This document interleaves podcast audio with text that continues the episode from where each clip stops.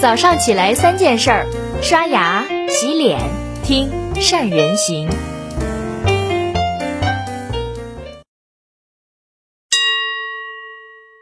Hello，大家好，我是主播于红月。疫情面前，每天引发全社会关注和热议的，还有疫情之下的价值选择。我们来听听加餐创始人、餐饮业观察者谭丽对于价值观的观点。疫情发生的这么多天，可能我们每个人起床的第一件事就是打开新闻看数字。这是一场没有硝烟的战役。我们看到社会各界各个行业的企业伸出援手的资金和物资，正在和时间赛跑，抵达灾区。担当作为是应有之责，然而疫情之外，伤情也急切。这一切都考验着企业对外的社会责任和对内的商业责任。更是考验着企业的软实力，也就是价值观和组织文化。疫情是一面镜子，因为人们的眼睛是雪亮的，人们正在见证不同行为背后不同的价值观，然后用脚投票。危机时刻，来自价值观的力量是决定性的力量。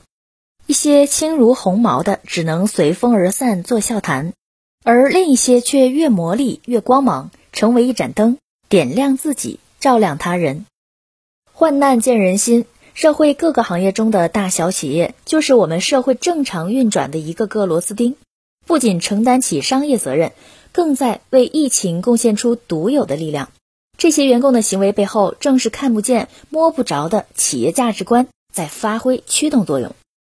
在这个时间节点，我们为什么要来探讨企业价值观呢？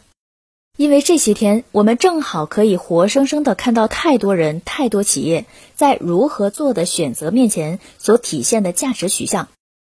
当我们谈论企业价值观的时候，很多时候都在说务虚标语口号、培训学习，但其实价值观是检验企业度过最艰难时刻的试金石。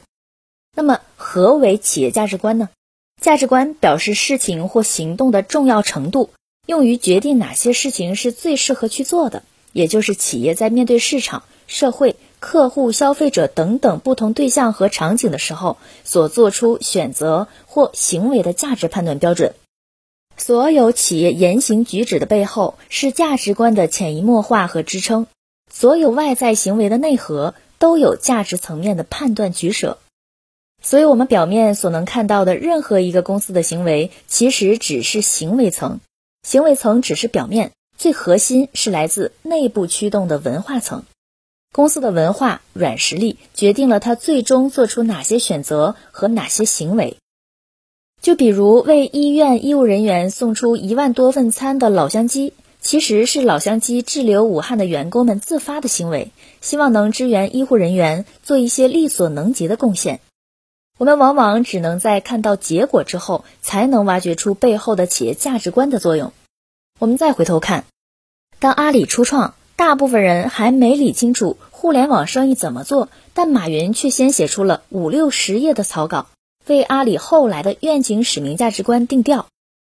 正是诞生于这五六十页的价值观，成为支撑阿里面对非典能够保障业务开展，面对医卫能够咬牙鏖战的核心力量。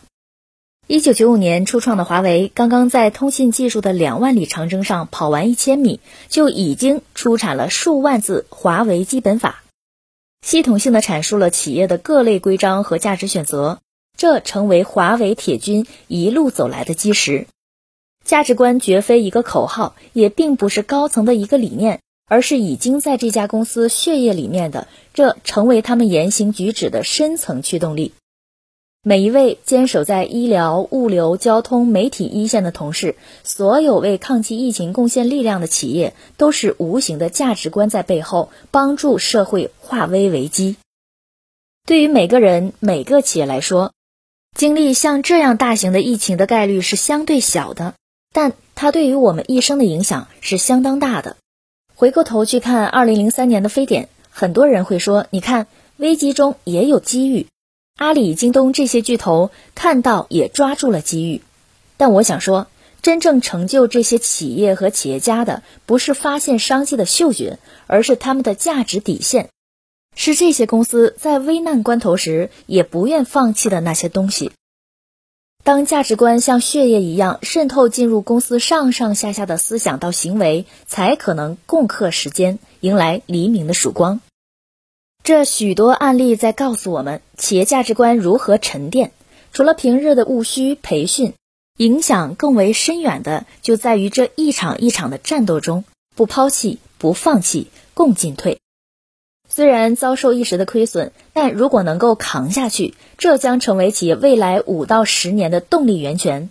非典之后，马云说：“非典时期，谁都不应该想到这是一个机会，而应该想到大家碰到什么麻烦。”我们能够怎么帮助到大家？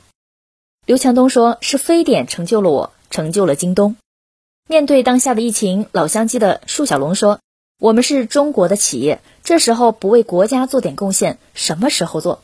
这不仅是我一个人的愿望，我们员工高管都这样想。我们能做的只是一日三餐，只希望鸡汤能治愈一切。”巴奴的杜忠兵说：“就像古代发生了饥荒，我们家还有余粮。”不可能见死不救，大家多活一天是一天，明天的事情明天再说吧。过年期间，疫情之下，第一波受冲击的就是餐饮业。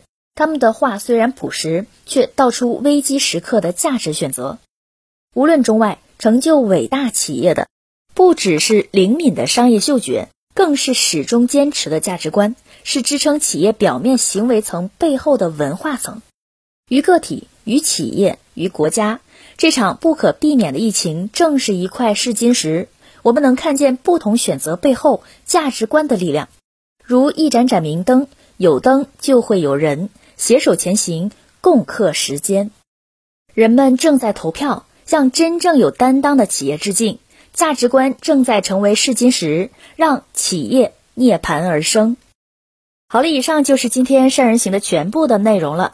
对于疫情下价值观的选择，您是怎么考虑的呢？欢迎大家在下方给我们留言评论。祝您的企业能成为真正有担当、责任感的企业。